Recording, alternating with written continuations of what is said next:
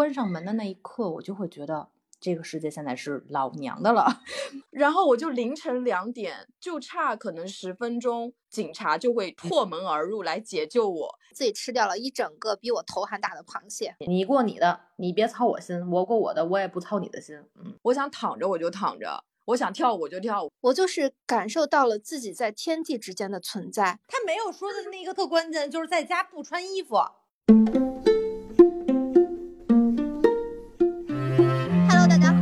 大家收听二零四零 FM 的第十期播客，我是元英，我是玄机。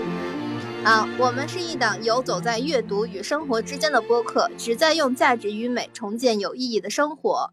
这就是我们的 slogan 改了，我们之前是游走在文学之间，然后那个是昨天开会说我们定在文学上太窄了，因为我们是阅读全品类的。我们这一期呢，主要讲的是独居与独处。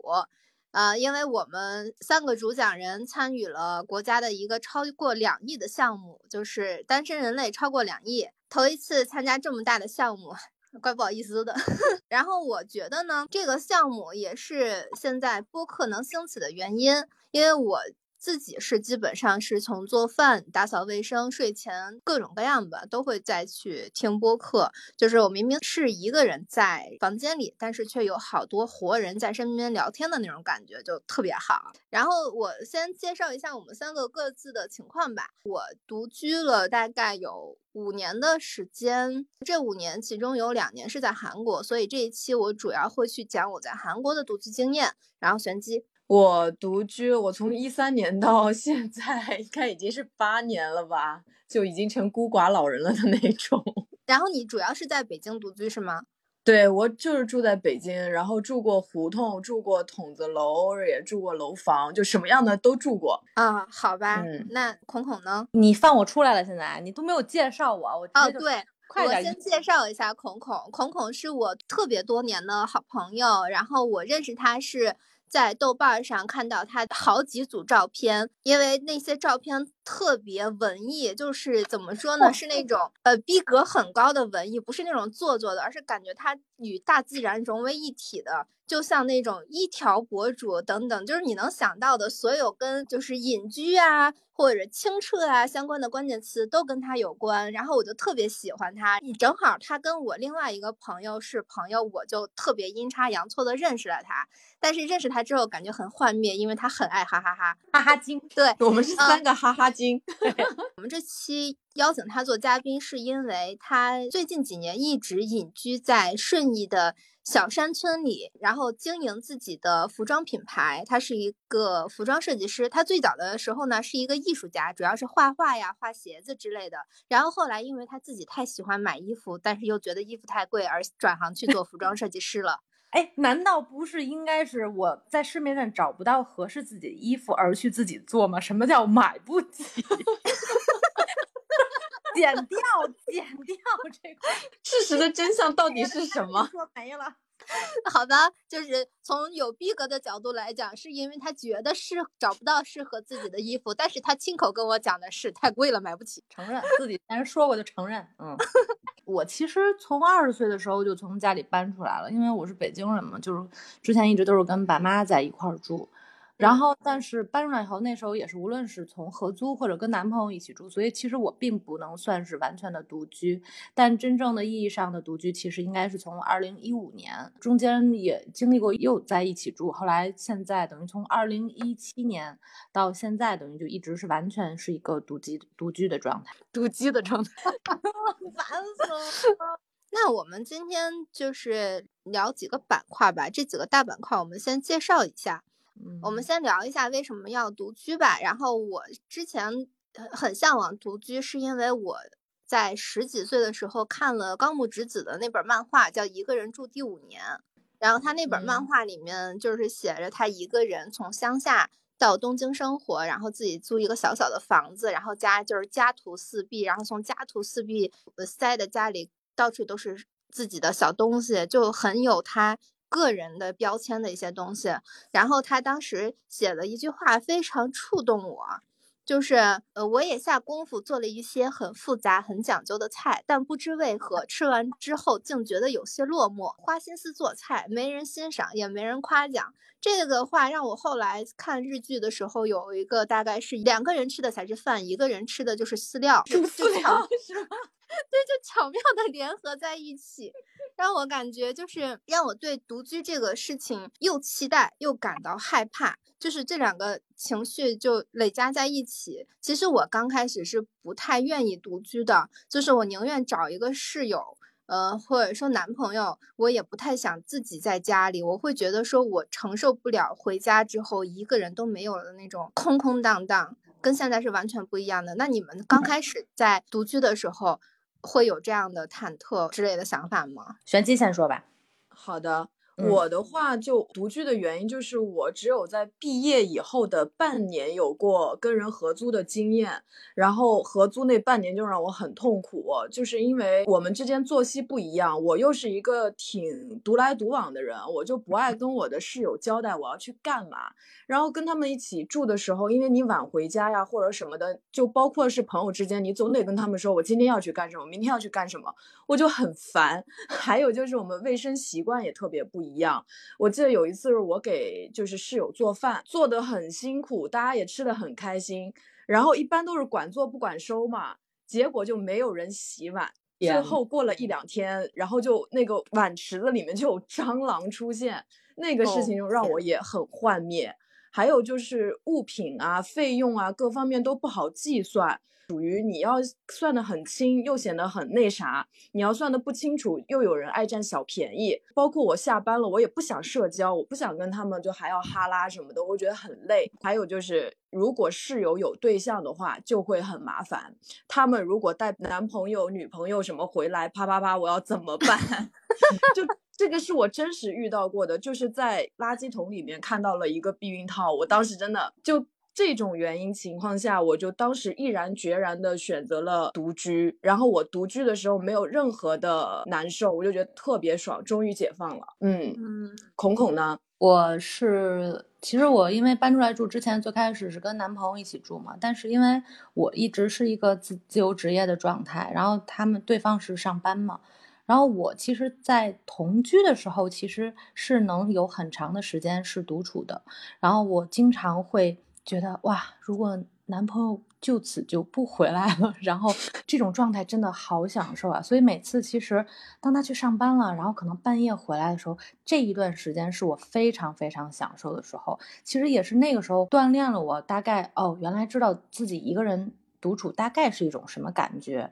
然后直到呃真正的一五年，我自己出来租了一个房子，然后我就关上门的那一刻，我就会觉得。这个世界现在是老娘的了，非常有安全感，然后就觉得这个这个时候怎么才到来啊？因为感觉已经在脑海中就是构想过很多很多次了。一五年的时候终于到来了，然后我觉得这种幸福感一直持续到现在。嗯，不是，空空，你的鸟叫的跟他妈刹车精一样，怎么回事？还能听到吗？能啊，可以听到一只鸟一直在刹车。等一下，我关一下窗户。这叫什么引吭高歌？我都已经没地儿躲了。我忽然想到，我刚开始想要独居的时候，是我想有一个属于自己的房间，因为我其实小的时候没有真正意义上就是，虽然是自己一个房间，但是那个房间是没有自由度的，我是不能按照自己的想法去打扮它、去装饰它的。呃，我最初的时候也是跟男朋友一起住嘛，但是我男朋友会希望他的房子男性化一点。就不允许我在墙上贴什么美少女战士啊，或者是用 Hello Kitty 啊之类的这种女孩子会喜欢的东西。那时候我还小，原谅我好吗？然后我那个时候就很想啊，如果有一个三十平米左右的房子，然后里面全都刷成粉色的，然后全都放我自己喜欢的东西，该多好。嗯，当然了，我后来自己独居的时候，这件事情永远也没有把自己的房子刷成粉色的，我已经过了那个年纪。嗯。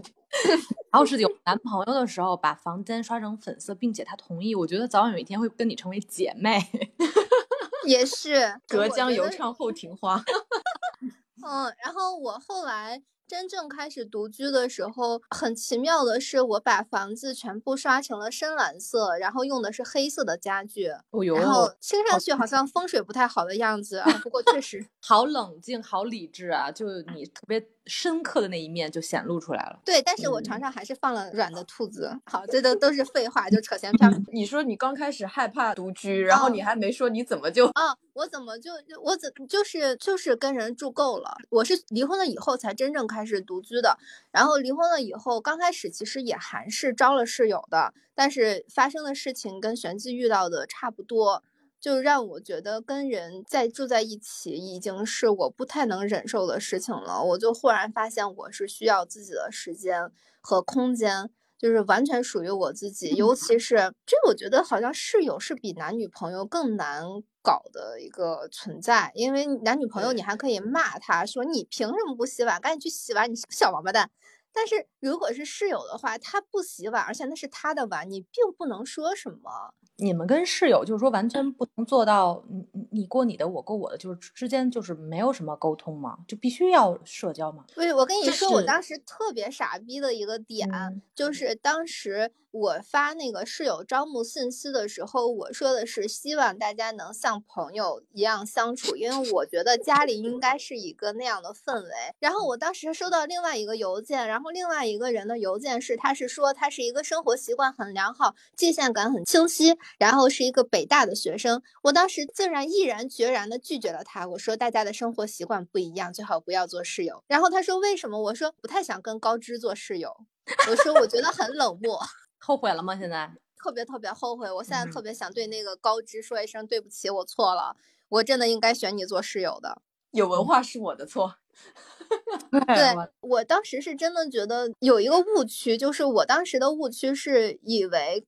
呃，学历高的人会呃很怎么说，在生活中会计较的太清晰，但这个误区，我反而发现有些人明面上是不跟你算账的，但他私底下会算小账。这种算小账，在我之前的室友身上表现的特别清晰，就是他们的学历真的很不高，非常不高，三四五六七八本的那种不高。嗯，我觉得有哦，这可能还真跟学历其实没有关系，我觉得这是人性的问题。嗯，人本身的问题，生活习惯什么的。嗯，对，可能我觉得他们如果说一个学校它的教资不够好的话，可能确实会有一种情况，就是他们没有在大学时代，呃，投入那个精力教人怎么做人，或者说没有组织更多的社交活动，让他们在社交中寻找自己。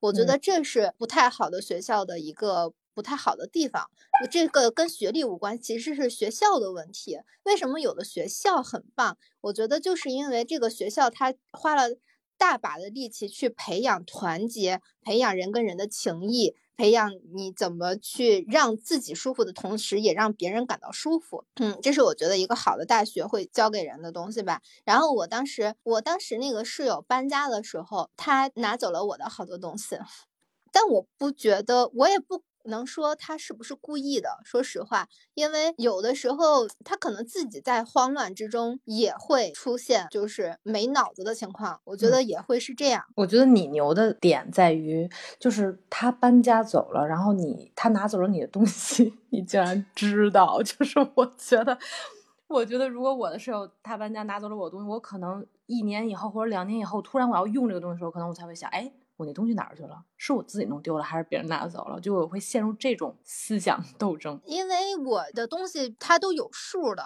所以就还是比较容易知道。嗯嗯嗯。来，玄机，你还有什么要说的吗？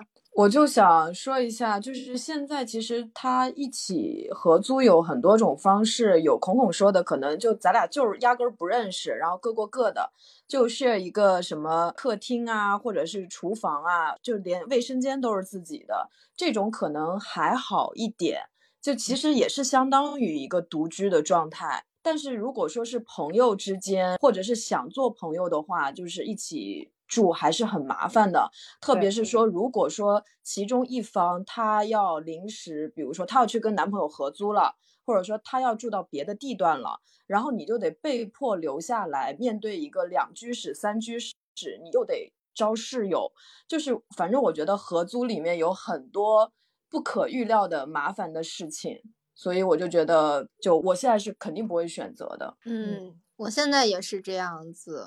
好，反正合租这种事情离我们已经非常遥远了。我们我们来讲一讲自己的各自的独居经验好了。嗯，你们先说吧，我嗓子好疼。那我先说一下，因为我是一三年开始自己住的嘛。有的人可能他就喜欢跟人一起住啊，但是很多想独居的人，他是卡在经费上面。很多人会觉得我要独居的话，我就要担负很大一笔成本。但我当时就是属于，我就觉得这个就是什么吸引力法则，我当时就疯狂的想自己一个人住，然后我向宇宙 发出了这个信号，结果我就在我记得是景山公园旁边找到了一个很小很小的小平房，当时房租就只要一千块钱。然后当时住进去的时候，里面就什么都没有，就没有空调，没有洗衣机，也没有电冰箱，就是一个，就是真的是一个陋室的那种感觉，连门都是木头门，就是很破的那种。然后你要用一个很简陋的那种锁把它锁住的。那是我第一个房子，但是我就特别开心，然后我就在墙上各种贴海海报啊，自己置办东西啊。经费有限，床也是自己拼的。就是自己在家吭哧吭哧组装一张木头床，在淘宝上好像是花两百块钱还是三百块钱买的。但是胡同的话，我大概住了三四年，它好处大家都知道嘛，就是你能很好的感受什么北京的风情。但是它不好的地方就是它太潮湿了。我在那边住了一段时间以后，我就觉得我身上曾经从中医的角度来讲，就会特别的寒湿这个体质，还有就是胡同的下水不好。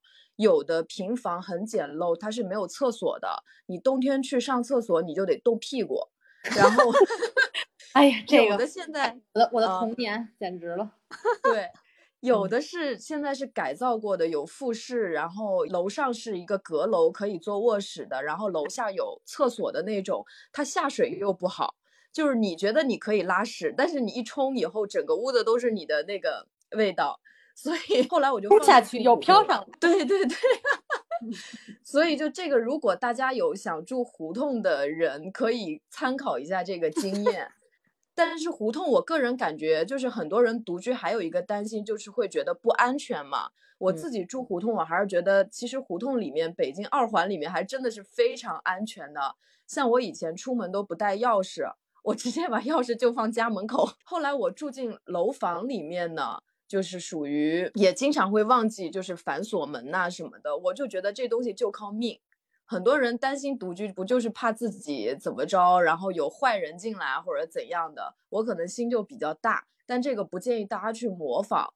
但是我自己独居的一个经验是，我觉得越是自己一个人住，其实越要自律和有秩序。就是像我可能平时会比较喜欢收纳，什么东西都是放特别好。然后作息啊，各方面也是挺爱早睡早起的，因为我很怕就没有人去管控的时候，自己一个人容易就是完完全全的失控。那个可能是我比较不能接受我自己那样的，所以越是自己一人住的时候，我反而就是会越挺支棱的那种。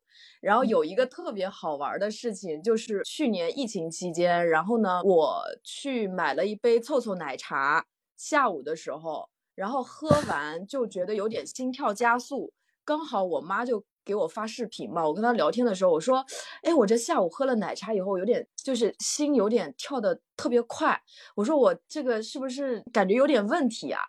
但我当时只是随口吐个槽。嗯，对。然后呢，我就把那个视频挂了，之后我就睡觉了嘛。我也忘了跟我妈说什么。结果我那天凌晨两点醒来的时候，我发现我的手机电话和语音什么都被打爆了。嗯，就是因为我妈是在浙江那边，她自己越脑补我自己独居在北京 然后然后她还忘了我住哪儿，就是她当时就觉得我已经是猝死在家里面了，就那种心肌梗塞什么的。然后我就凌晨两点，就差可能十分钟，警察就会破门而入来解救我。但是我那个时候醒了以后，就给我妈回了个电话，她在电话那边失声痛哭，没有想到奶茶能喝死人。哎，这个是真的。之前有一个报道，就是每天就是喝好几杯奶茶那种，真的会容易引起猝死啊。他就只喝一杯，但是它里面那个咖啡浓度比咖啡要高。是的呢。对，所以我觉得大家就是在北京还是要有一些紧急联系人啊，或者跟家人 要随时报平安。就这是我的住房经验。可是关键是你喝了这么多，然后结果是你睡得好香。OK，我就那个刚才玄机他说的独居经验，我来说一下我在韩国的独居经验吧。因为在北京的大家都差不多，韩国我们看韩剧的时候都知道，这个人住在一个洞一个洞一个洞的。洞其实就是一个区域，不是啦，它是就是一一个片区。我在的那个片区是一个完全居民型的片区，嗯，其实生活条件还是挺好的。然后一个月的房租差不多是四千块钱，然后三十平米这样子。我觉得韩国是一个特别特别适合独居的国家。因为所有的东西都能买一人份，比方说苹果可以买一个，梨我可以买一个，然后肉我也可以只买这一顿吃的，就是永远都不会有浪费。然后冰箱在我家基本上就是一个装饰品，因为所有东西都可以买单人份的，连那个就是比方说呃买的那个方便汤也是，就是感觉在这个国家生活的话根本不需要找对象，因为我们都知道在中国。吃饭是一个非常麻烦的事情，因为你买了菜会剩，就是你做的菜这个食材这一顿吃不完的话，你下一顿还得吃一样的，就就很麻烦嘛，不是？我住的那个地方，基本上韩国在不是马路边上的地方，就是胡同里啊，或者是怎么样的，它都每隔。十米左右有一个紧急报警器，它就类似于一个电线杆子，然后那个电线杆子上有一个钮，你只要按那个钮就会报警，而且它是个路灯嘛，你只要站在那个路灯下，那个闭路电视就会实时监控你身边发生了什么。然后，比方说，如果真的有歹徒或者说有色批跟着你的话，他就会拍下来那个老色批的样子，而且他会特别快的警察就出现来救你了。我觉得这是特别特别好的地方，因为韩国的独居人口也也很多，再加上他们，我们也众所周知，他们的犯罪率比较高嘛。而且就是韩国跟我们现在不太一样，就是我们现在很少在路上看到那种对女生吹口哨的人了，对吧？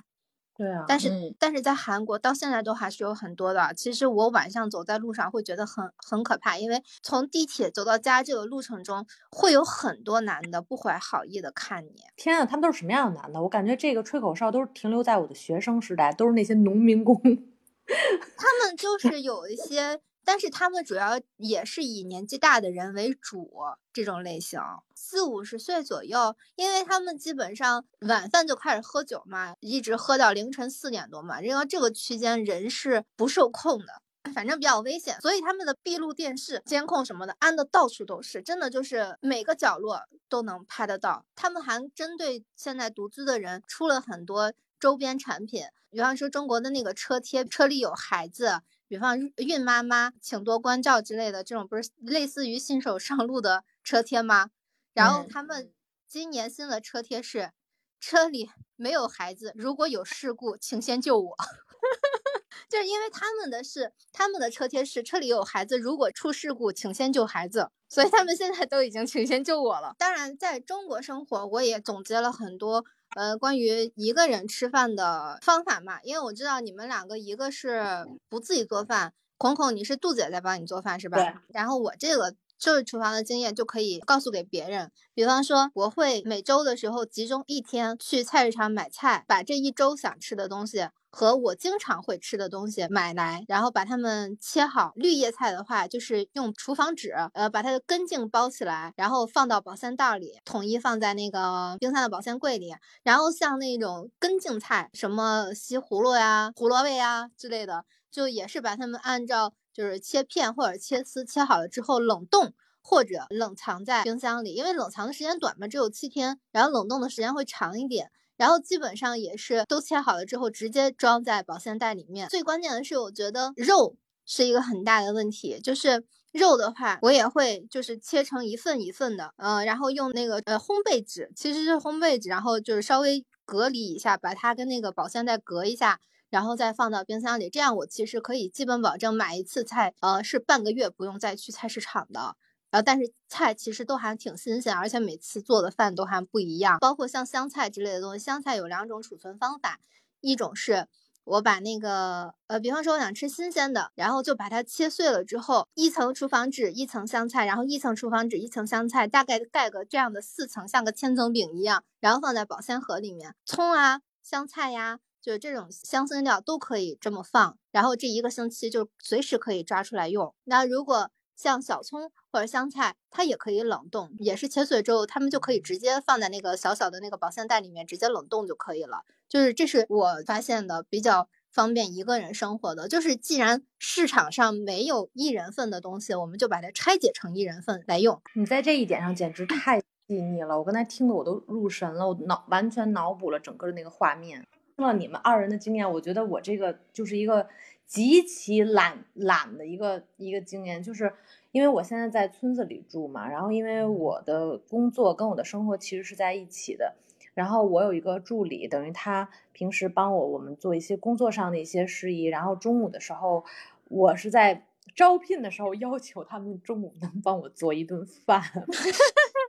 就是因为其实我不是一个不会做饭的人，因为元英你也吃过我做的饭，就是我做饭挺好吃的，但是我一直到现在我也无法去一个改变的一个想法，我就觉得吃饭是一件特别特别浪费时间的事情，就是你可能做一个小时，然后吃饭五分钟，因为我吃饭非常快，所以我无法就是如果除非朋友来家里，我为别人做，那我觉得嗯还挺开心的，但是。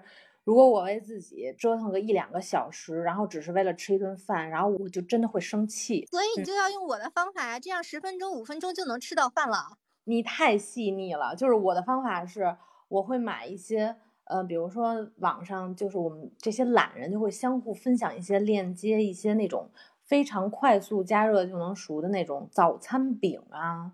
哦，手抓饼，手抓饼特别好。手抓饼我没有说，就是我一种早餐饼，就是。是胡萝卜牛肉 馅儿的，把它热就叮，然后叮个差不多一分钟到两分钟，非常好吃。然后这时候，比如我再冲一杯豆浆，打一个蔬菜汁什么的，就完全可以了。另然后另外就是因为杜姐呢，只是负责我周一到周五中午这顿饭，那么周末我该怎么办呢？就是 饿着，我会周末的时候，我会让杜姐就提前，比如说烙馅儿饼呀。包饺子呀，我你知道我周一到周五过的就是就非常幸福，就是那种有妈的孩子。然后我周末，除非是我跟朋友有朋友在家里，我们可以点外卖或者出去吃。如果我只是一个人的话，那就我可能要连连 着吃，吃的全都是饺子、馄饨、面条，就是。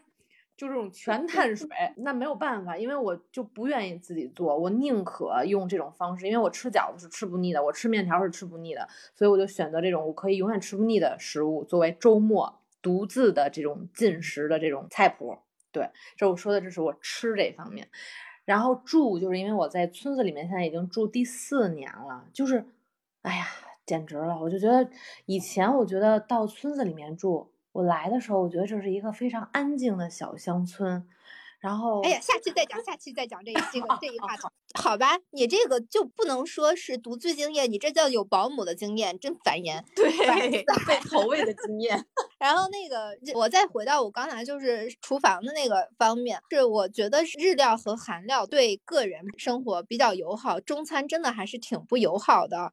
然后我又想起来，刚才玄机说他一个人的时候会比较自律，收拾的很干净。然后我又想起来，我也是去了韩国以后，呃。忽然之间变了，就变得就很爱收拾家里，也极简啊，什么乱七八糟的。首先是因为我家真的太小了，三十平米，好小啊！如果不收拾的话，家里就没有地方走，它会影响你的心情。屋里一乱，心情就会很压抑，就是就会有一种早上起来没洗脸，然后蓬头垢面，然后一天都不太得劲儿的那种感觉。当然了，这点对于孔孔来说，我就知道你要说我，因为孔孔在家，他原来发过一个朋友。圈问的是你们在家是怎么保持洗脸这个习惯的？但是我的朋友圈的回复，大家就是说，如果是一个人的话，你又不出门不来客人的话，是大家都不洗脸。我不行，我一定要洗干净。我觉得洗干净，我就能以一个特别好的状态面对这一天。如果我不洗干净，或者说我家里没有收拾好，它没有一个秩序感的话，我是很难。进入下一个状态的，我就一直会在这个黏腻的状态中。好吧，因为我觉得我可能没有那么黏腻，我只是说的是不洗脸。你叠被子吗？呃，被子是必须要叠的，就是我的屋子是一定要保持整洁的，但是就是我只是不拾掇我自己的脸，因为我不照镜。不，因为它不是油皮。我跟你讲，我想说，我为什么开始收拾屋子呢？是因为有一天我忽然。就是看玄学的什么东西，然后人家说家里的干净会让整个家的风水比较好，而就是运气会变好。你家里囤的东西越多，你人就会越胖。然后我后来仔细想了一下，为什么说家里收拾的干净运气会好？是因为对于我而言，家里收拾的很干净，一切有秩序，它提高了我的效率。然后它提高我效率的同时，还能让我感觉到所有的事情都是得心应手的。就比方说，我想要。喝水的时候，我就有干净的杯子喝水；喝我想要喝水的时候，我操，这他妈还有一堆杯子没洗，这种感觉是完全不一样的。它会影响心情，然后我心情好，可能我对别人的态度就好；我对别人的态度好，可能就会影响别人想要跟我进一步的合作啊之类的。对啊，你说的这个确实是，而且我就觉得，尤其是经历了一个人时间的越来越长的独处，就其实你的良好的生活习惯要比两个人或者是更多的人在一起生活就是是更好，因为。比如说你有伴侣，你自己刚收拾好这个房间，就像你刚才说的，他拿了杯子喝了水，或者他吃完东西他没有收拾，就是当你要在用的时候，那相当于你要去替对方去解决一个他的这个卫生状况的东西，就会让人很崩溃。但一个人的话，你自己独处的时间其实越长，其实这种自己收拾房间的这种技能是会逐年提升的，你的收纳力也会提升，然后而且你会你就会越来越。懂得如何 去收纳、去整理。就在前两天，就是 世界读书日的时候，我做了一个测试，让你不是也做了吗？就是啊，测试自己是一本什么书。然后 我的答案，我我竟然是一本物品整理指南。我当时从来没有想到，我竟然是一本这么实用的书。就是因为我太喜欢收拾屋子了。太喜欢打扫了，因为我每周六是固定的要给自己进行一个大扫除的。因为住在村子里面，因为它灰也比较大，就是你真的是就感觉每天除了工作，其他的时间都是在整理。就是你你拿了一个这个东西，你就要顺手把它归到原处，因为这样的话能方便你下次再用。所以就感觉你每天一直就在收拾。对，这就是我为什么说我们要谈一谈独处的这个感受。你已经开始了，就是我觉得我独处久了之后，我很难进入一段关系的原因是我很难想象我一个人吃饭，我知道想吃什么，我可以立刻吃到。但是两个人的话，我就问你，你今天想不想吃这个呀？然后我两个人需要协调的东西就会变得很多很多事情。其实我不用说话，我可能两秒就做完的事情，可能反而要变成半个小时、一个小时这样。我就会觉得哇，生活塞进来一个人好可怕。我原来最大的一个痛苦就是不知道为什么我交男朋友他们都不太容易饿，然后我又是一个低血糖，就是我不吃饭马上就挂了，就很可怕的那种，所以永远是要我张罗这个吃饭的事情，然后我又不爱做饭，我就记得最清楚就是在。我我没有男朋友的时候，我永远是一个属于饱腹状态；然后我有男朋友的状态，永远是一种处于半饥饿状态。因为我我不知道你们，就是我其实是受不了别人睡懒觉就赖床的，就是因为我是一个睡眠其实质量可能还挺高，就是睡睡眠很少的人。然后我起来一般都我比他们起得早，我起来以后他们可能要睡到十点，然后有时候过过的可能要十一二点。那我不吃早点，那我就已经低血糖了，我就要起来准备两个人的早点。我吃完早点了，那我中午饿了，那他们起来吃完了中午饭，他们就是这这是一个早午餐，他们就不饿了。到中午的时候，那我就会问他中午吃什么呀？然后他就说我不饿呀，你想吃什么呀？然后我说了以后，他可能他又不想吃，就觉得反反复复到最后，我可能两点钟也没有吃到中午饭，然后我就会生气。对，所以就是我就觉得这个就光只是一件讨论吃饭的这件事情，就感觉非常的没有效率。就是你就何谈其他的就是出要商量出去玩啊，各种各样的就什么彼此的喜好，这就更难了。所以就。导致就是越独处习惯以后，所谓的也就是你有点过独了，可能你不太能适应你的私密空间会有另外一个人的侵入，所以就可能更希望啊，我的男朋友只是跟我住在离得比较近，彼此我们的私人空间、我们的私人领域还是我们自己主宰，然后对方就你你过你的，你别操我心，我过我的，我也不操你的心。嗯，玄机面色凝重了起来。没有，我在认真听讲。他已经连续两周每天对经常被这个洗脑不要同居这件事情。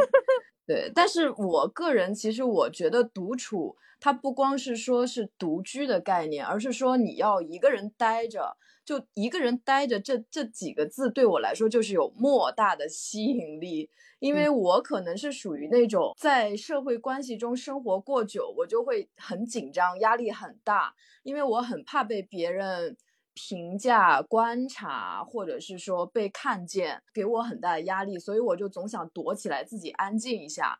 就是用一个，就是我最近刚又看了一个新的版本的《乌合之众》嘛。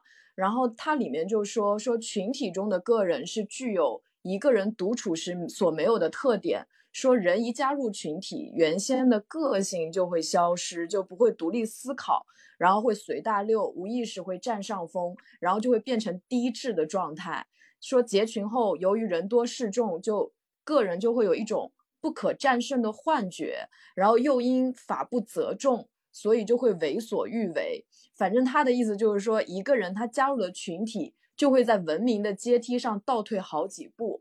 就这个我 特别认同。我就每次会觉得，我一到群体里边去，可能刚开始有的时候会觉得孤独，然后想要找朋友一起玩啊。但是这个时间我持续不了太久，特别是人一多，呜哩哇啦呜哩哇啦一聊，我就脑袋会炸。还有就是我如果跟别人聊天输出过多。我也会觉得整个人被掏空，很疲惫。所以就是我独处的话，它可能是一个单独的空间，也可能是说，反正就我就想有一个没有人打扰我的时候，会觉得独处对于我而言是一种滋养吧，就让我自己充电。电，嗯嗯，对对，也方便我自己去思考、去想事情。然后还有就是独处的时候，你因为不被评判，没有另外一个眼睛去看着你，对你指手画脚，你就想干什么干什么。我想几点吃饭几点吃饭，我想几点睡觉几点睡觉，我想躺着我就躺着，我想跳舞就跳舞，就是很自由。那种自由是我独处的时候最大的一个快乐，特别爽。我我特别明白你说的这个，因为就像，其实我觉得你可能也算是属于比较偏内向的性格，因为我之前跟朋友有讨论过，因为有很多的朋，我周围因为我朋友很多，但是我们其实又属于一类，就我们喜欢聚在一起聊天啊，分享一些快乐，但是其实你如果让我们天天在一起也受不了，我的比例是。我一周我会给自己安排有一天的时间，可能我是见朋友的，但一天的时间我是完全一个人的，因为我周一到周五我是要工作的嘛，等于我一直家里是有别人，但是我其实都已经自己一个人住了，但是我还是需要独处，就是完全指的是一个人，所以一般我要是朋友聚会或者什么的，我就选择一天接客，然后另外一天我可能就是真的是要清空一下，因为整个跟朋友在一块的状态虽然很快乐，但是。就像玄机刚才说的，就是脑子是懵的，就觉得整个人没有跟自己在一起。所以当朋友们这个退去，自己又跟自己在一起了以后，你就会发现又回到了自己一个比较清醒的一个状态，就会非常开心。嗯，没错，我非常认同。哎，刚才玄机说那个乌合之众，我就想起一个事儿来，就是我之前觉得自己做了一件特别特别傻逼的事情，就是一直以来我都觉得说自己是可以。用自己的脑子思考的，但是之前不是出了一个事儿嘛，就是那个他们拼团名媛买丝袜的那些事儿，你们知道吗？嗯，知道。对，然后我当时的第一反应是，他们就是为了。傍大款啊，或者之类的，等等等等，就是这些评价吧。我当时就是这么想的。结果到后面的时候，我忽然有一天反应过来，不对，我这个想法不对，我这个想法非常乌合之众，因为我显然是在厌女。嗯，就是其实我之所以说感到自己是在厌女，是因为在这件事情爆发之前，其实是有这样的拼单男团的。拼单男团没有引起任何的社会水花。而且我在这件事情发酵的时候，只去关注了我所想的声音，我完全没有去看一些这个事情它到底是怎么回事，它是怎么爆发出来的，它爆发之前有发生过什么，这些我完全没有研究，只研究了他们是一群拜金女这样的，我当时对自己非常失望，说实话。嗯，就是这是互联网很可怕的地方。你以为你收获了很多讯息，但其实你只看到了他们想让你看到的。对，嗯然后从那天开始，我就觉得说，我还是上网上太多了，我还是不应该去关注这种热点事件，因为这种热点事件很容易让你丧失脑子。我一直说独处是一个非常好的东西，可以让自己拥有自己的脑瓜子。如果我还沉浸在独处的时间，确实在上网，确实在吸收互联网给我的热点的话，那我的独处就没有太大的意义。嗯，所以后来我就说，独处的时候还是多看书吧。这最后这是我目前得到的结论。那你们针对这个情况有没有什么其他的建议？我有一个，我之前我记得我之前看了一个那个有一本书叫《独居日记》，然后那个是一个美国女诗人写的，她就说，其实就是你在关键的时刻，一个人他总是孤立无援嘛，就是从这种如此绝对的孤独生活中，他所得到的好处就是顿悟，是一种与人类世界沟通的途径。就是说，我们一个人来对付完全孤独生活的途径，也是一个人变得成熟的途径，是每一个人心理上的伟大旅程。其实独处的时候，如果用这种互联网过多，其实还是在参与群众的狂欢。对，是如果自己做一些能静下心来，包括刚刚你们说的这种做家务，包括其实我在家如果时间够的话，我也很喜欢做饭，其实是很享受在这个过程中很平静的情绪，然后就会让你进入一种类似于像动态冥想的感觉。你就变得非常非常安静，然后就你想很多东西，感觉很多事情它就慢慢的变得清晰了起来，而不是说你处在一种被时代所裹挟的很混乱的那种状态。所以这个的话，就就上网确实是让人变得失智，确实是这样。的，而且嗯我觉得，因为我的房间就是我的卧室，因为是在一个阁楼上嘛，所以我其实对自己的要求是，就是晚上睡觉的时候，我是不带着手机上我的卧室的。然后我等于我的嗯卧室里面只有书，就是因为觉得这是一种自动的一种隔离。然后每天早上起床以后，或者晚上睡觉的时候，其实都是会选择，无论是呃。都是看书，可能看不同的类型的，但是这种感觉是不一样。就你看完了书以后，你睡觉，或者你看完两页书以后，然后你从房间里下楼下来，这种感觉就特别有仪式感，就特别，因为毕竟我这是一个楼上楼下，所以你就感觉像是从精神层面，然后走到了这个特别世俗、接地气这种生活当中。因为我下边我的各种的动物就开始嗷嗷待哺。好，我觉得挺好的，我也要学习一下，不把手机带到卧室去。我这个我觉得很像就是手机的你的开机和重启那种感觉。呃，我记得哎，还有一种风水 还是什么心理学，就是说卧室就是不应该带入任何让你积极思考啊，或者是参与工作的东西，因为我们现在有一些房间的格局，它可能是大开间。然后很多区域它是不分开的，其实那样不是很好。卧室就是专门用来休息，客厅就专门用来，比如说接客呀，或者是工作呀。如果把家里的区域分得比较清楚的话，那手机确实是不适合带到卧室里面去的。啊，我倒是在现在新搬家的时候特意做了区分嘛，比方说我的客厅就是用来吃饭的，然后另外一个房间就是书房是用来看书看电视的，然后卧室不就是睡觉吗？但是我书房应该是还缺一张桌子用来办公，因为我真的不喜欢在餐桌上用笔记本，所以我选择了把笔记本带到卧室里面去，然后躺着办公。这就是你 最近睡不好的原因。对我最近真的完全睡不好，就我一直在工作，一直在工作，睡前等我工作完都十二点多了，所以我就真的几乎就是三四点钟才能睡着觉，就就挺累的。说到这儿，我想起来，就是我们三个的生活方式可能跟普世价值观有一点不太一样的是，我们会把租来的房子按照自己喜好的方式。装修成我们自己喜欢的样子，就是这嗯个家是我们自己的自我的延伸，就是它是别人一来我们家就能看出来这是一个怎么样的人。比方说我的整个家是比较我我不太知道怎么形容，但是我知道怎么形容孔孔的，就是他的家一看就是平静感很强，就是他一看就是他是一个很意念很强大的人的房子。然后我也做一下预告，就是因为我们周五的时候会去孔孔家拍他家，然后再根据他的那个山村生活。做一期专访。但是那期节目并不是说在山村生活有多么多么快乐，我们也会着重去讲一下他在山村里的生活遇到的种种不便、种种现实问题。对 对，把这些东西全都展露给人看，因为我们很多人在。以前看一条视频的时候，觉得说，哎，我们去隐居吧，我们去二三线城市，放掉这些浮华，奔向诗和远方，多么多么美好。但实际上并不是那么美好的。正好孔孔他作为一个实例，可以跟我们讲一下，他确实拥有很美的生活环境。但是从他家，因为去过他家两三次嘛，就是进入他家，觉得哇，世外桃源，然后从他家出来，哇，这个词儿，哇，世外桃源，哇，现实世界。对，就是那种冲击感特别特别强烈。呃，我们会在这周五做了之后，然后下周放出来吧。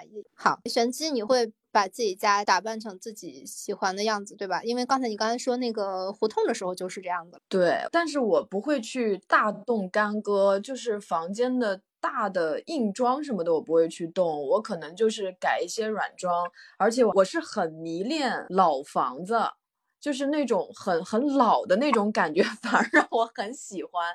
所以我现在家里面也不是那种很高大上的那种，也就是住在一个老小区里面。而且就是进我家会发现，我其实是个小清新。就我家里全都是浅蓝色的墙壁呀，然后浅蓝色的床单啊，就是跟我的 外形非常不相符合。我我并不意外，因为我就是我虽然没有见过你，但是在。原因的描述中，我觉得我已经把你跟恋爱脑 就是画了等号。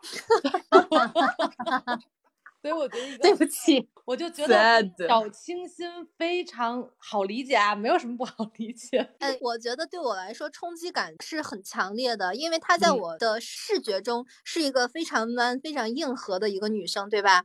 但是我们那天出门的时候，我打扮的真的非常软妹，你也知道的，我也硬不起来。然后她是穿了一件西装的，然后看上去非常非常，就是我们两个就像一对快乐的同性恋人。然后她把她的水瓶。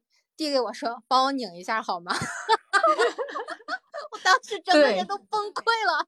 你就是个金芭比啊！我就是超级娘炮。嗯。这可能是我在韩国生活锻炼出来的，因为韩国和中国有一个很大的不同点是，我在韩国没有办法求助任何朋友，就是朋友跟朋友之间是非常资本的。比方说，我真的要搬家或者出了什么事儿，我让你们来帮我个忙，其实你们是愿意来帮忙的，如果不懒的话。嗯，但是这在韩国是完全行不通的，就是你自己的事情你要自己搞定，别人没有义务去帮你。就哪怕是好朋友，他们最多能干的事情是在你失恋的时候来陪你喝顿酒。但是他们陪你喝顿酒的主要原因是想听一听失恋的八卦，也并不是因为安慰你。然后我在 韩国，无论是买家具、装家具，呃，还是最后搬家，就是全部都是我一个人搞定的。后来你知道我搬床垫啊什么的，就是搬衣柜啊，这个对我来说确实是小菜一碟。我后来我回国的时候，我朋友来我家帮了我一个什么忙？打比方说。我的邻居，我跟他没有很熟，但是他帮我来我家装了宜家的椅子，我当时大为震惊，我当时真的觉得，我靠，中国真好，真的。邻居多大？是同龄人吗？对啊，他八八五年的一个女孩。嗯，对。然后我就觉得说啊，中国真好，而且我回国的时候，就是感觉到了被很多各方面，尤其朋友的照料，比方说，我朋友会说。他不会明说，但是我刚回国的时候，他会顾及到我会不会资金不够，然后他会买了我们两个人的电影票，拉我去看电影。但是他的话是，我想看电影，你陪我去吧。但实际上是，其实是因为他想让我散散心的缘故。就是这种东西在国外是完全体会不到的。嗯，所以说我总结下来说，是韩国是一个。你连朋友都没有的人去独居是特别合适的。但凡你还想要在那里找一点情感链接，中国人还是在中国独居会好一些。他也许在身体上会让你感觉到一些劳累，但是这些东西都是有解决方法的。嗯，哎，想想在韩国的生活，就觉得好心酸，真的好心酸，为自己流泪。对呀，关键你还能待好几年。嗯，就是疯了吧？就是想感受一下什么叫资本主义。我在那里确实感受到了，有很多人说中国资本主义化，其实完全不是。中国还是非常人情的社会，就是非常有人味儿的感觉根本不是资本主义，它真的是特色社会主义，它很有特色。它一方面 有一些现实，但是更多的是人与人它根深蒂固的那些东西，是日韩它有再美的东西都替代不了的。下一个话题就是你们觉得说寂寞是自由的代价吗？我来给你，我我来我来我来说一下吧，先。嗯。就是，嗯，我要提到一本书，这个是差不多，可能我在二十三岁过生日的时候，我爸爸当时送给我的一本书。我当时是跟男朋友是在一起住的状态，然后他送给我的这本书名字叫做《一个人》，他在三联买的。然后因为我爸爸比较爱看书，所以他平时我生日礼物基本上都是书。但是我觉得这本书是他这么多年送我书里面，我觉得可能是一下子击中我就送对了的。因为在之前，其实我没有看进去过他给我的书，但是他的这本书里面，等于他里面有就是提到了很很多人，就他采访了不同的人，每一个人他们的独处就一个人的这种生活状态，就是相当于是一个众生相。然后这本书里面也会讨论了关于这个时代，呃，一个人要终究面对一个人的这个种种的一些问题，他非常全面的有这么一个阐述。我就在想，这本书真的是。还挺超前的，因为这是零几年的一本书，放到现在就是一点，就反而觉得非常适合当下我们就是年轻人也好，就是这个时代就正在讨论的关注的一个问题。然后里面这个关于这个前言有一段话，就我觉得也说的非常好。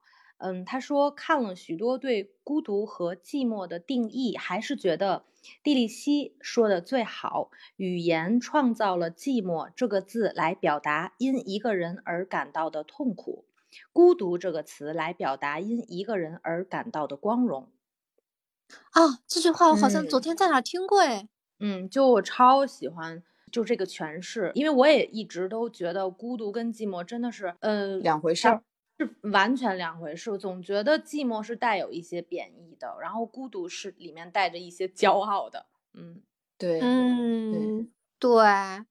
然后我就想起来，我有一年过年，自己一个人去了韩国的一个海边，然后那个海，哇，那天那是冬天嘛，然后那个海边下了雪，我第一次看到下雪的大海。就不说海有多美，因为海我们都能想象到，但是你能知道吗？就是那个我回头的时候发现，我背面是一大片山，然后山是山雾缭绕的，然后整个山被雪覆盖，然后因为山上全是青松嘛，又能在雪下面看到松树的样子，然后我就上山了，站在半山腰，前面是一望无际的大海，然后下着雪，又能看到山，又能看到海，又能看到雪的时候，而且是。四周没有任何一个人，就是连游客都没有，因为过年人家也要过年的嘛。嗯，然后我就觉得天啊，我甚至觉得如果我身边有一个人，我都没有办法跟他分享我的感受，因为那种感受是特别直击我自己心灵的，完全没有办法去跟人描述的东西。嗯，然后我就觉得说那一刻我感受到的完全不是寂寞呀、孤独啊什么的。我就是感受到了自己在天地之间的存在，或者说，甚至我感觉到我的很多情绪是渺小的，是不值一提的。嗯，你跟自然完全连接在一起了。对，就是我就是大自然中的一份子，我应该就会像那些树一样，不会思考任何的东西，只是感受着自己的感受，感受着自己的存在，就足够美了的那种感觉。嗯，嗯，既浮游于天地，渺沧海之一粟。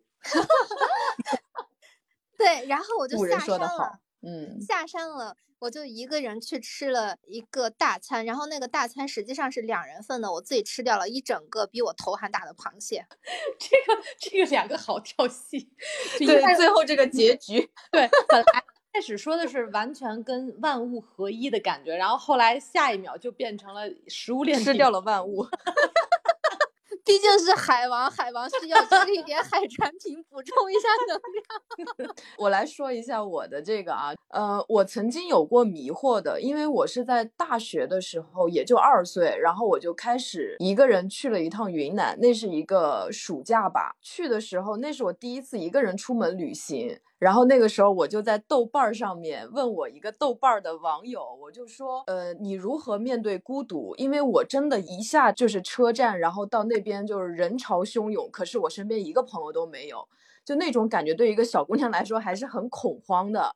所以就是我当时问的我那个朋友，当时他回答我的那句话，到我现在我都非常记得，就是他说每个人都有他崇高的孤独。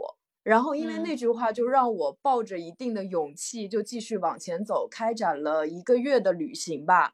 然后那个旅行的过程中，其实去了云南的很多地方，中间有我自己一个人走的，然后也有遇到旅行的伴侣的。就是有的时候人在你身边，有的时候你又不得不，就像原因一样，就是你你面对一个完整的大自然，就特别像。刚获奖的这个无依之地的那种感觉，就是女主角她上了路，然后她自己住在一个车子里面。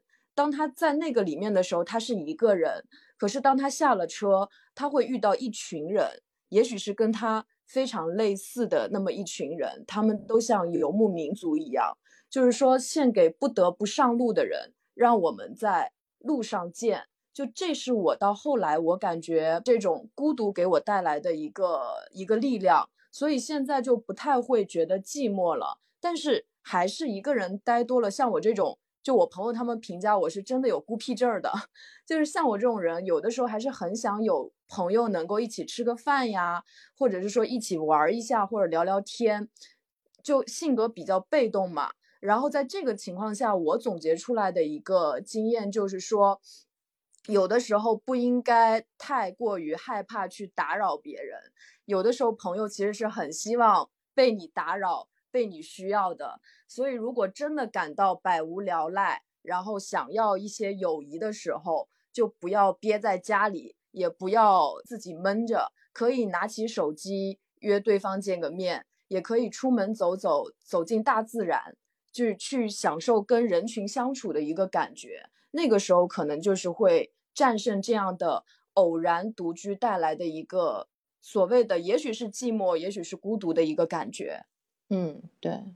我觉得被动的人都可以去。其实，如果有结交到一些比较主动性，比如我跟元英这种 比较爱组织聚会或者什么这样的人，我就会对你们来说可能会比较好。因为可能不善于开口的时候，我就是心里，然后我们可能已经感有那种心电感应，我们就会说：“哎，走啊，玄机，周末聚一下。”对。对，因为我跟孔孔这么多年，也不是说天天聊天、天天聊天那样的关系，就是想到。看到这个东西，哎，想起这个人来了，我就发给他，然后或者就他也会发一些，当然我们主要是发一些段子啊，快乐快乐。但是我明确的是可以知道，这个人即使我平时不跟他高密度的讲话，但是当他有困难或者我有困难，我们是可以彼此安慰的这样的关系，就是。反而我觉得说，有些人也许并不需要那么占用你时间的交流。比方说，我跟孔孔很多时候是一年才见一次面的，但是一点儿也不影响，就是说我在跟他的关系之中是不会感觉到孤独的。嗯，当然也也没有人很主动，就是他是一个很松弛、很很舒适的那种状态。其实也许有些人他就是跟你聊天的密度太高，反而不一定真的说明就关系很好。对对。这是质量，我觉得这是质量问题，也是挺玄学的。我觉得这个东西也只能用比较就缘分的这种东西，因为确实就像元英说的，你生活中可能真的是，比如每天都密切聊天或者经常见面的人，他不见得跟你在精神上面是非常的，就是有有共鸣的，对，所以你才其他的是过于的频繁。然后反而我跟元英，因为不光是元英，我有很多的朋友，包括。在外地的很多朋友，我们都其实特别像是那种灵魂伴侣一样，就是，呃，根本就不用天天说话，有的甚至可能一年都不见得说话，朋友圈也不见得相互点赞，但就非常笃定的对方心心里就是你们是有彼此的。而反而有很多的友情，因为我是特别喜欢在微信里删人的。我删人的一套标准非常奇怪，大家可能会觉得非常诡异。就是我觉得特别靠冥想，就是我一看到这个人，我就觉得我因为我交朋友没有什么目的性，我不会想的是这个人对我有没有用或者怎么样，我只是觉得这种感觉就是跟他那种连接感吧。就当我已经感觉不到我跟这个人的有连接感的时候，我会非常坚决的就会把它删掉。啊，对，是的，有的时候就是就是能明显感觉到跟某个人的关系链是断了的。是的，是的，嗯嗯。但是我想提一个问题啊，就你们俩可能还是比较能主动去跟人 联络的人，对于我这种过分被动的人，就是我一直面临的问题，我曾经有过反思，就是我一直在失去朋友。就从初就小学玩很好的，后来因为我不跟他们联络，嗯，就是到初中就没了，就这样一茬一茬又一茬的。就因为我真的是属于完全不好意思去给别人发信息的那种人，就我总觉得人家有事儿，然后呢，好久不聊天，我突然发个东西觉得很打扰，这就让我处在一种我觉得有很好的、很聊得来的灵魂伴侣，可是君子之交淡如水。淡到后来就好像已经特别特别 淡了，然后呢，又那种特别爱跟你聊天的，我又嫌人家烦，因为这种人往往就是属于 男，他们其实没什么事儿，闲得慌，自己也就不爱自己待着，他们不能独处，所以他们大脑里面装不下很多东西，你跟他聊，你又觉得很累，嗯，这就让我处在了一种我很欣赏的朋友，我不好意思打扰他们。我 有些人很喜欢跟我聊天，可是我又就没有办法经常跟他们聊天。哎，我觉得其实因为因为你觉得好像，比如咱们因为两个人就是做对比的话，你觉得可能我是偏主动跟热情的那一，但你知道我的友情基本上全都是被动获得来的。我也是，对，我也是啊。我的方式，我听听看看咱们一样不一样。就是我的方式，比如说，呃，无论是通过豆瓣或者是微博，就是我是把自己我先放到一个地方先。展露出来我自己，然后就是可能就会有主动来跟我打招呼的朋友，我我会被动的从跟我接近来的朋友，然后我去选择可能呃是不是是否志同道合。就是因为我我也是多年的经验，就是说，如果我对一个人我特别感兴趣，然后我去主动的去示好啊，去什么的，基本上都是失败的。对 对，咱仨等于就是一个金银铜牌，你知道吗？就都差不多。然后玄机，关于你刚才说的，就是比如说，呃，从小的这些同学，就是这个，我觉我觉得其实同学在时间长了，然后会渐行渐远，这是一件非常非常正常的事情。就像我小学，可能我我有。三个我们非常关系好的朋友，我们到现在也还有联系，但是就是呃不是属于那种很精神层面的朋友了，就是是非常真的可能是两三年、四五年都不见的一次。但是如果呃家里有什么事儿见了一面，然后又会觉得那个那已经是你生命中、生活中的一个就像刻度一样的这么一个，就像家人。就是是不一样的，就像很多可能我们家庭关系可能比就亲戚之间可能比较冷漠，就属于不会整天聚、整天见那种。但是见了一次，可能又会觉得呃还挺亲，会无话不谈。反正我跟我上学时期的那些朋友是这样的，就真正的从就是高中也好，或者大学也好，就是走到现在的朋友，就是。凤毛麟角，就一两个，我觉得有一两个也已经非常好了。而且随着你年龄啊、阅历啊增长，就是我们这一路上其实都像。就像狗熊掰棒子，我觉得是 一路 捡一路丢，就就就是这种感觉。关于你这个呃，比如说你很欣赏的朋友，你你怕打扰这件事情，我觉得你你是不是因为你是自卑吗？你会你是不自信吗？就就是我不太了解你这一点，我只是觉得关于这个共同话题，就是你可以就像我跟元英一样，比如我看到一个什么东西，我觉得这个东西他可能会喜欢，或者他可能看了就会好玩，其实就是一种分享的心态。你不见得非要跟你欣赏的朋友就一定要聊人生啊，或者聊什么，累死了。对呀，就是你看到一些东西，你觉得嗯，可能这个东西会适合他，或者他喜欢，就丢给他，然后他会有没有反应，那就是那就是他的事情了。就是爱回不回，三次不回把牙删了，就你就没生活上没有什么互动性，就就你就直接只是仰望就好了，就不用变成生活中的朋友了。反正我是这样，就是。而且我觉得，就像你看，像咱们三个其实都属于个性比较强的人，就是很难呃很难呃被复制的类型吧。然后这种类型朋友少，真的太正常了，因为他不普通啊。你不可能跟嗯大如果说大部分人想的东西都差不多的话，那我们因为有着各种各样的偏差，可能棱角之类的更多一些的话，嗯，确实在交友方面会更。困难一些，这是必然的事情。我而且我觉得不不光是我们，哪怕是很平凡，就是想法也很也没有什么想法的人，他们的朋友数量也是有限的，他们也不可能跟每个人都，而且也不一直保持一种频率，其实都是近近远远，然后慢慢有的淡掉，然后有的会因为一些什么事情，可能更更加彼此更加亲密，就都是这种状态的。其实这种状态就都是接受就好。比如说咱们是这种社恐类的人，但是关于有一些人，比如他。他们是没有这种就是界限感吧。我可能想说的是，我现在在面临的就有这种问题，就是因为比如说你你住在村子里面，然后无论是你住得近的，或者是熟或不熟的朋友，那。他们有的时候可能有的人的习惯，他们是喜欢空降哦，好讨厌！我最讨厌这种空 空降的。呃，对我我就特别想说一点，这点就以前我是非常非常不知道这种事情我该怎么办的，因为经常就是，尤其是在我一八年就是装修的时候，然后你的院子因为经常也是打开的嘛，然后就别的比如朋友，就尤其是一些就并不熟的朋友，他们就知道你在装修，然后就说啊，那个空空就是我我们去看看你的院子，然后我。就是因为我在装修的时候，首先我是很邋遢的，然后我院子也乱八七糟的，然后呢，我就会说，我说，哎呀，我说我这等等我收拾好了来做客不好吗？然后他们就会说，没有社恐的这些人，他们就会说，哎呀，自己人儿，那个 别把我们当外人儿，没事儿，就是就是他们说的是他们没事儿，但其实就是我有事儿，我有事儿。然后我我之前真的就是我，因为我觉得如果我强烈的拒绝，就会让人觉得，哎，你这人怎么这么事儿逼啊，或者是怎么，就是至于吗？然后所以我就会接受，但是呃，我真的会影响，就打乱我的这一天的计划跟我的心情，就是我是挺不高兴的。我觉得我有可能也会搭个脸子，因为只不过可能我不自知。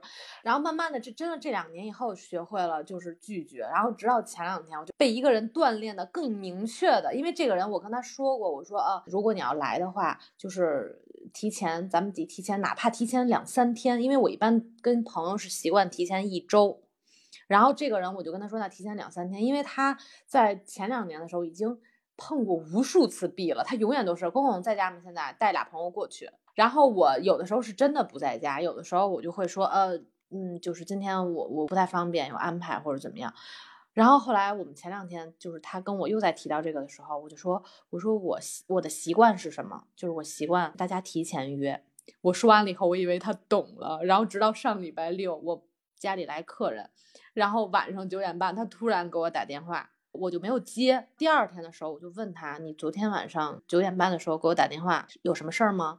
他说：“哦，没什么事儿，就是想带俩朋友过去你院子里看看。”然后我 就是，我就觉得啊，就是就很抓狂。然后我就又又一次的很严肃的，我就跟他说：“我说我约会都要提前约，不空降。”然后他就说：“好的。”啊，就是。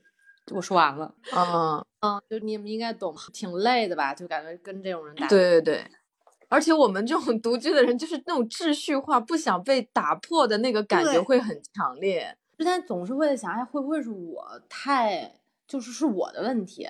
然后我觉得会不会太，就比如说不合群啊，或者是太。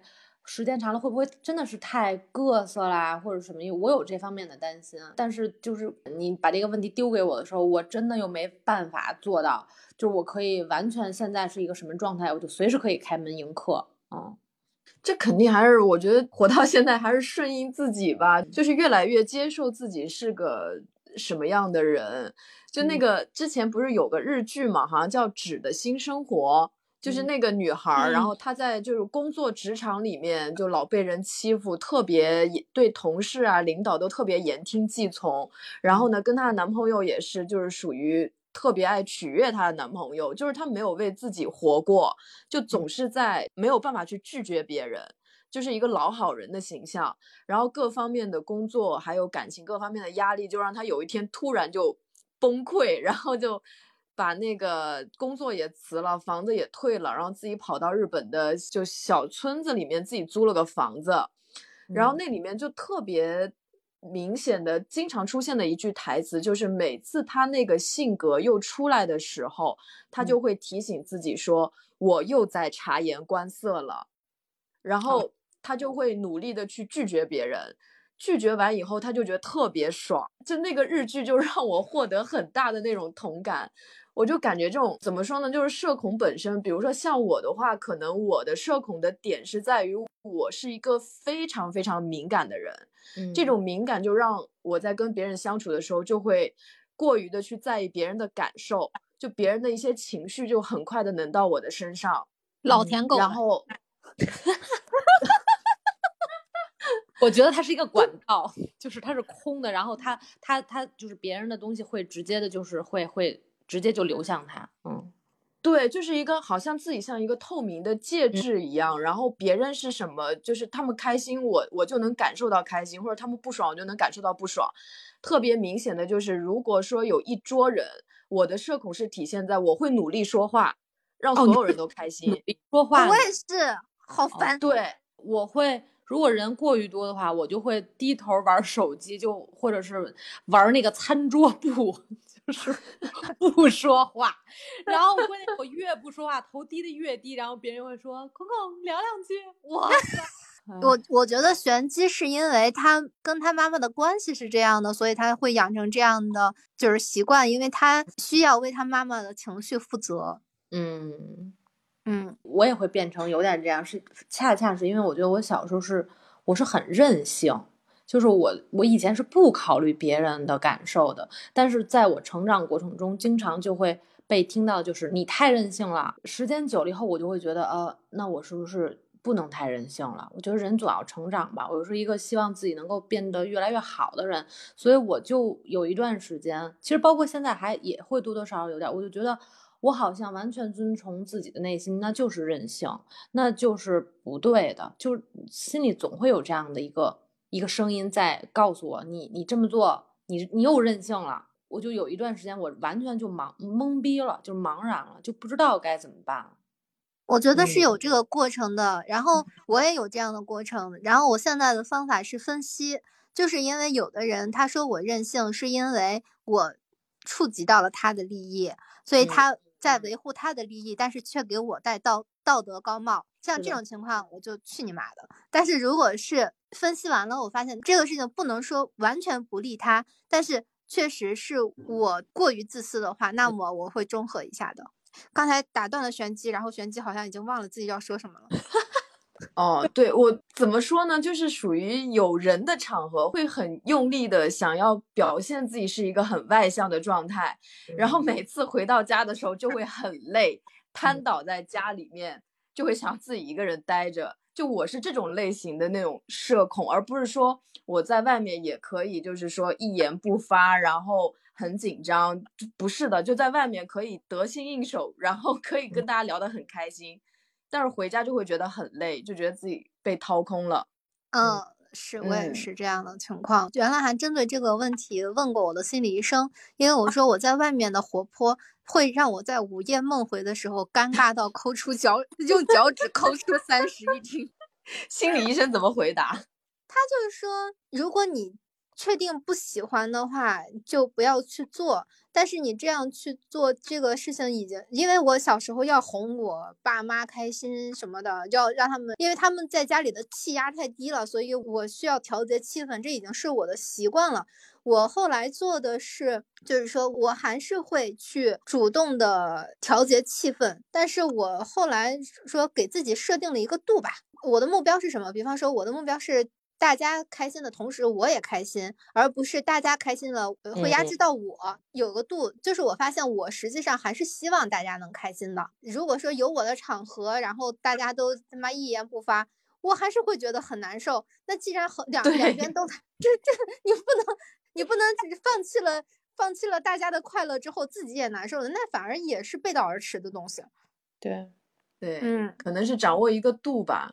对，其实什么嗯都是掌握一个度，就是在很多很多的场合里面慢慢摸索出自己的一个度吧。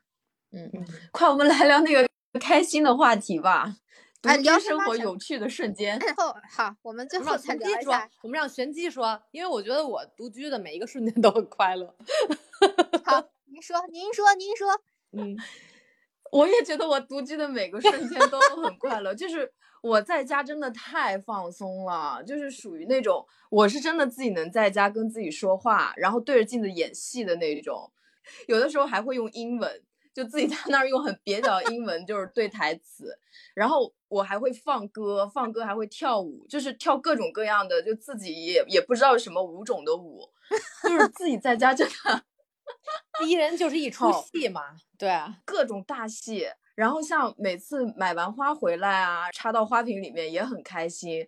还有比如说像落日的时候，那个阳光打进家里面的时候，也很开心。还有晚上睡觉前，比如你做完就是洗完澡、做完面膜，把身体弄得干干净净的，然后一照镜子就觉得哇，老娘好美，就是那种哇，自己对着镜子又开开始摆 pose，还可以夏天比如说抱个西瓜看电视剧啊，冬天在家吃麻辣烫看电视剧啊，还可以在家拍一些很好玩的一些照片啊什么的，就会觉得自己在家真的太放松、太快乐了。所以这个 part 我一定要讲，好吧？就是我我再说一句，自己在家除了我，因为我就是我跟你讲，玄机做的所有那件事情，老娘也都在家做。我也是。然后我当时看哲学的时候，这他妈有什么好讲的？这难道不是每个人的快乐吗？对，关键他他他没有说的那个特关键，就是在家不穿衣服裸奔。对啊，哇塞，你可以全裸，就随便就怎想怎么着怎么着，我觉得那这种自由太爽了。我想起来好几年前，孔孔跟我说的一句话，什么？真的记忆犹深。他说他在家的时候全裸，我说你不穿内裤吗？你猜，孔孔跟我说，我都忘了我说什么了。嗯，孔孔说，我觉得我的屁股喘不过气儿来。啊，你好烦，你你就是这隐私啊，这对是说过。不透气呀，尤其睡觉的时候。我还给你美化了一下，说的是屁股。我觉得我们三个真的是本身就是很容易在这很多很生活的细枝末节中发现好玩的东西，就真的是，我觉得我们在路上看到石头缝里长出一朵花，都他妈能干开心的在那里看半天。对，确实是这样的人，可能确实比较适合自己待着。对，因为特别能发掘乐趣嘛。我有时候我就看我们的院子里面那些花上的一个小昆虫，我就能盯好长时间。而且之前有一个电影《熊谷守一》，你们看了吗？哦，我知道，我知道，他就是蚂蚁。你知道我，我就是因为看了那个片子以后，我就觉得，哎呀，老娘实在是就是这个观察力太差了。然后我就也趴到地上去观察蚂蚁，先出哪条腿。真的太开心，就是就是微观世界真的太开心了。而且你想，他的院子其实到后来最后有一个大远景嘛，就也是一个非常方寸之间的一个小院子。所以蚂蚁先出哪条腿啊？忘了，就是忘了。每一个每一个蚂蚁出的腿都不一样。嗯，没有一个。好吧，那我们今天的 ending 就可以用特别美的一句话，就是拥有自由、书籍、鲜花和月亮的人怎会不快乐？嗯，还可以在家裸奔。好，那我们今天的节目就到这里，然后欢迎大家订阅我们的节目，然后呃，对我们有更多感兴趣的，可以去看我们的公众号，就叫二零四零书店。然后这个公众号主要是推荐一些书单和我们大概五分钟会写清一本书在讲什么。然后也欢迎多多给我们评论，呃，夸赞夸赞我们今天的嘉宾等等等等。谢谢大家收听，嗯，拜拜，拜拜，拜拜啊！大家好，我们的。粗心店长呢，又忘了跟大家说进我们粉丝群的方式了。就是微信添加我们的小助手，微信号是果麦二零四零。添加完以后，小助手就会拉你进我们的粉丝群。还要补充的一点就是，今天是远程录制，所以说也许音效上面不像之前那么清晰，有几个地方的话，三个主播的声音也许会有一点打架，希望大家多多见谅。喜欢的话也多给我们点赞。评论转发，谢谢，再见。